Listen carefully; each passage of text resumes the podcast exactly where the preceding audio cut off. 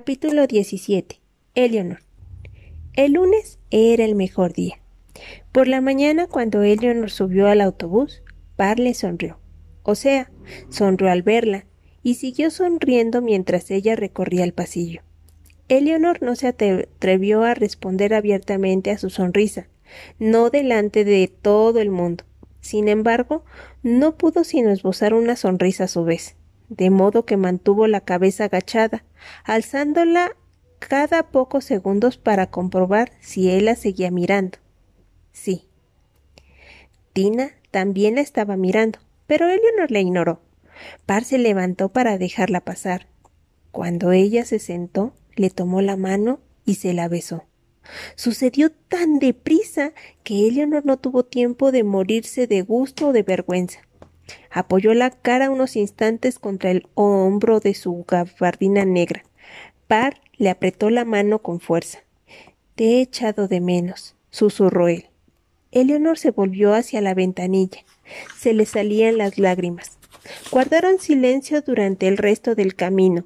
Par acompañó a Eleonor hasta el casillero y se quedaron allí en silencio, apoyados de espaldas a la pared casi hasta que sonó el timbre. El vestíbulo estaba prácticamente vacío. Entonces Par alargó la mano y enrolló un rizo de Eleonor en sus dedos color miel. Ahora también te echaré de menos, dijo al soltarlo.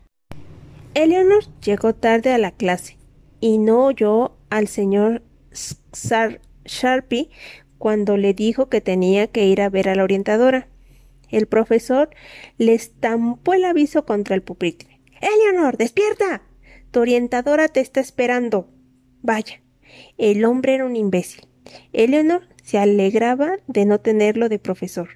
Mientras se acercaba al despacho, arrastró los dedos por la pared de ladrillo, tarareando una canción que Par le había grabado.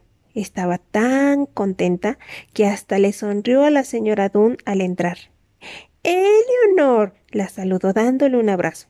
La señora Dunn siempre abrazaba a todo el mundo. Había abrazado a Eleonor el día de su llegada. ¿Cómo estás? Muy bien. Tienes buen aspecto, comenzó la señora Dunn. Eleonor miró su playera. Algún Gordinflón debía de habérsela comprado para jugar golf allá por 1968 y los jeans rotos. Vaya, tan mal aspecto tenía normalmente. Eh, pues gracias. He hablado de ti con tus profesores, prosiguió la señora Dunn. ¿Sabes? que has sacado excelentes en casi todas las asignaturas. Ella no se encogió de hombros.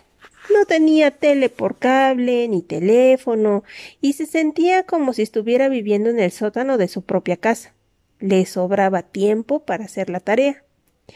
Bien, pues así es, dijo la señora Dunn. Estoy muy orgullosa de ti.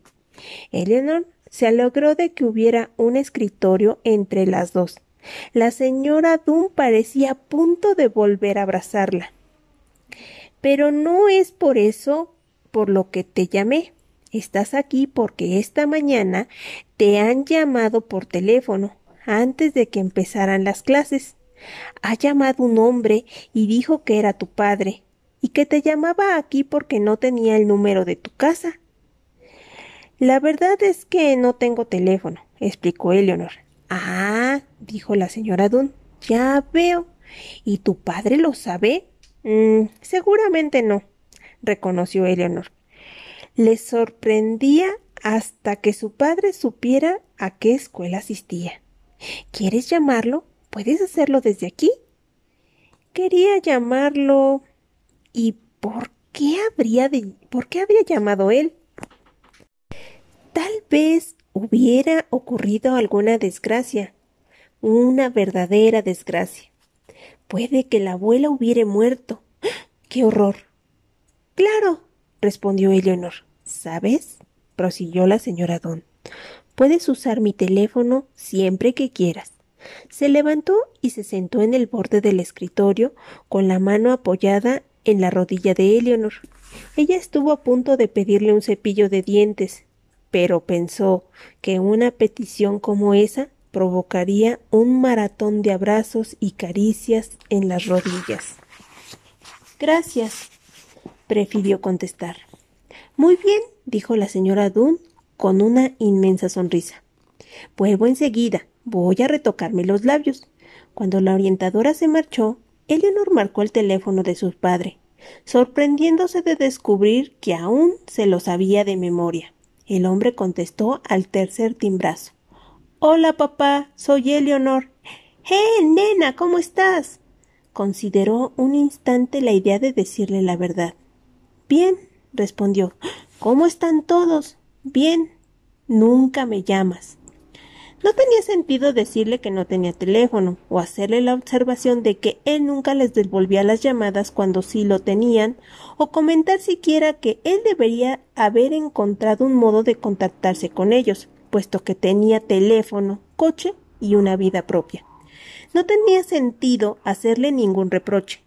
Eleonor lo sabía desde hacía tanto tiempo que ya ni siquiera recordaba cuándo lo había averiguado. Oye, eh, quiero proponerte algo que tal vez te interese, siguió diciendo él. Había pensado que a lo mejor te gustaría venir los sábados por la noche.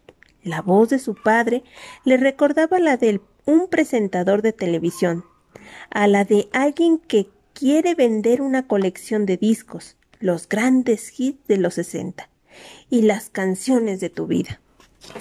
Eh, es que Donna quiere que la acompañe a una boda, siguió diciendo. Y le dije que no te importaría cuidar de Matt. He pensado que te vendría bien trabajar de niñera. ¿Quién es Donna? Ya sabes, Donna, Donna, mi prometida. La conociste la última vez que estuviste en casa, hace casi un año. ¿Tu vecina? preguntó Eleonor. Sí, Donna. Puedes pasar la noche aquí. Le echas un ojo a Matt, comes pizza, hablas por teléfono. Serán los diez billetes más fáciles que te has ganado en tu vida. Y los primeros. Mm, ok, dijo Eleonor. ¿Nos recogerás? ¿Sabes dónde vivimos ahora? Te recogeré en la escuela. Solo a ti esta vez. No quiero que tengas que cuidar a un montón de niños. ¿A qué hora sales? A las tres. Genial. Te veo el viernes a las tres. Muy bien. Bueno, bien. Te quiero, nena. Estudia mucho. La señora Tom la esperaba en el umbral con los brazos abiertos. Bien, pensó Eleanor mientras salía al pasillo. Todo va bien. Todo el mundo estaba bien. Se besó el dorso de la mano solo por saber qué se sentía en los labios. Park. No voy a ir a la fiesta de, bienvenida, dijo Par. Claro que no irás. Claro que no irás al baile, repuso Cal. O sea, ya es demasiado tarde para alquilar un smoking. Habían llegado temprano a clases de inglés. Cal se sentaba dos filas atrás de Park, y éste no paraba de mirar por encima del hombro de su amigo para comprobar quién cruzaba la puerta. ¿Vas a alquilar un smoking? preguntó Park. Eh, sí, dijo Carl. Nadie alquila un smoking para la fiesta de bienvenida. Ya. ¿Y quién será el más elegante de la fiesta? Además, ¿tú qué sabes? Tú ni siquiera vas al baile. Quiero decir, ahora bien, al partido de fútbol. Eso es otra historia. Ni siquiera me gusta el fútbol, protestó Parr mientras echaba un vistazo a la puerta. ¿Te importaría no ser el peor amigo del mundo durante cinco minutos como mínimo? Parr miró el reloj. Ok. Por favor, insistió Cal. Hazlo por mí. Irá un montón de gente genial, y si tú vas, Kim se sentará con nosotros. Eres un imán para Kim. ¿Y eso no te molesta? ¿Qué va? Eres justo el anzuelo que necesito para pescar a Kim. Deja de pronunciar su nombre. ¿Por qué? ¿Aún no ha llegado, o sí? Par miró por encima del hombro.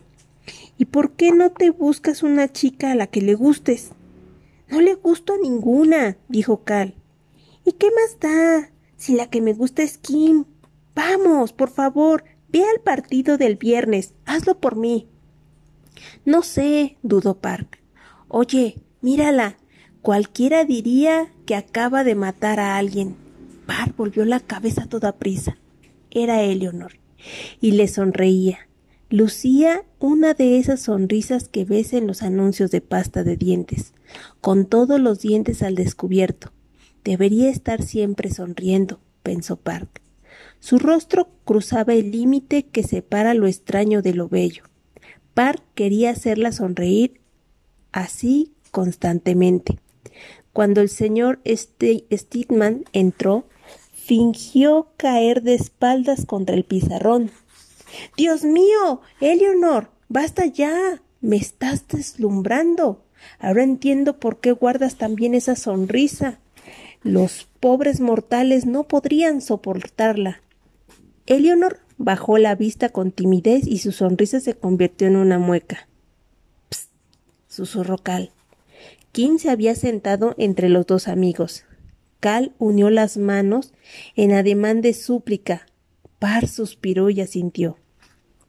Eleonor. Eleonor estaba esperando a que la invadiera el mal humor. Las conversaciones con su padre eran como latigazos. No siempre dolían al instante. Sin embargo, no, no fue así. Nada podía amargarla. Nada podía borrar las palabras de parte de sus pensamientos. La echaba de menos y que soñaba exactamente. ¿Y qué soñaba exactamente? ¿Su gordura? ¿Lo rara que era? ¿El hecho de que nunca le hablara como una persona normal? ¿Qué más daba? fuera cual fuera la perversión que lo había inducido a fijarse en ella, era problema de Park, no suyo. Ella le gustaba, estaba segura, al menos de momento, por ahora. Ella le gustaba, le echaba de menos, estaba tan distraída en la clase de gimnasia que se olvidó de pasar desapercibida. Jugaba basquetbol y Eleonor, al agarrar la pelota, chocó con una amiga de Tina, una chica delgada y nerviosa llamada Annette. ¿Te las quieres ver conmigo? le gritó Annette a la vez que la hundía a Eleonor la pelota en el pecho. ¡Eh! Oye. Pues vamos ya.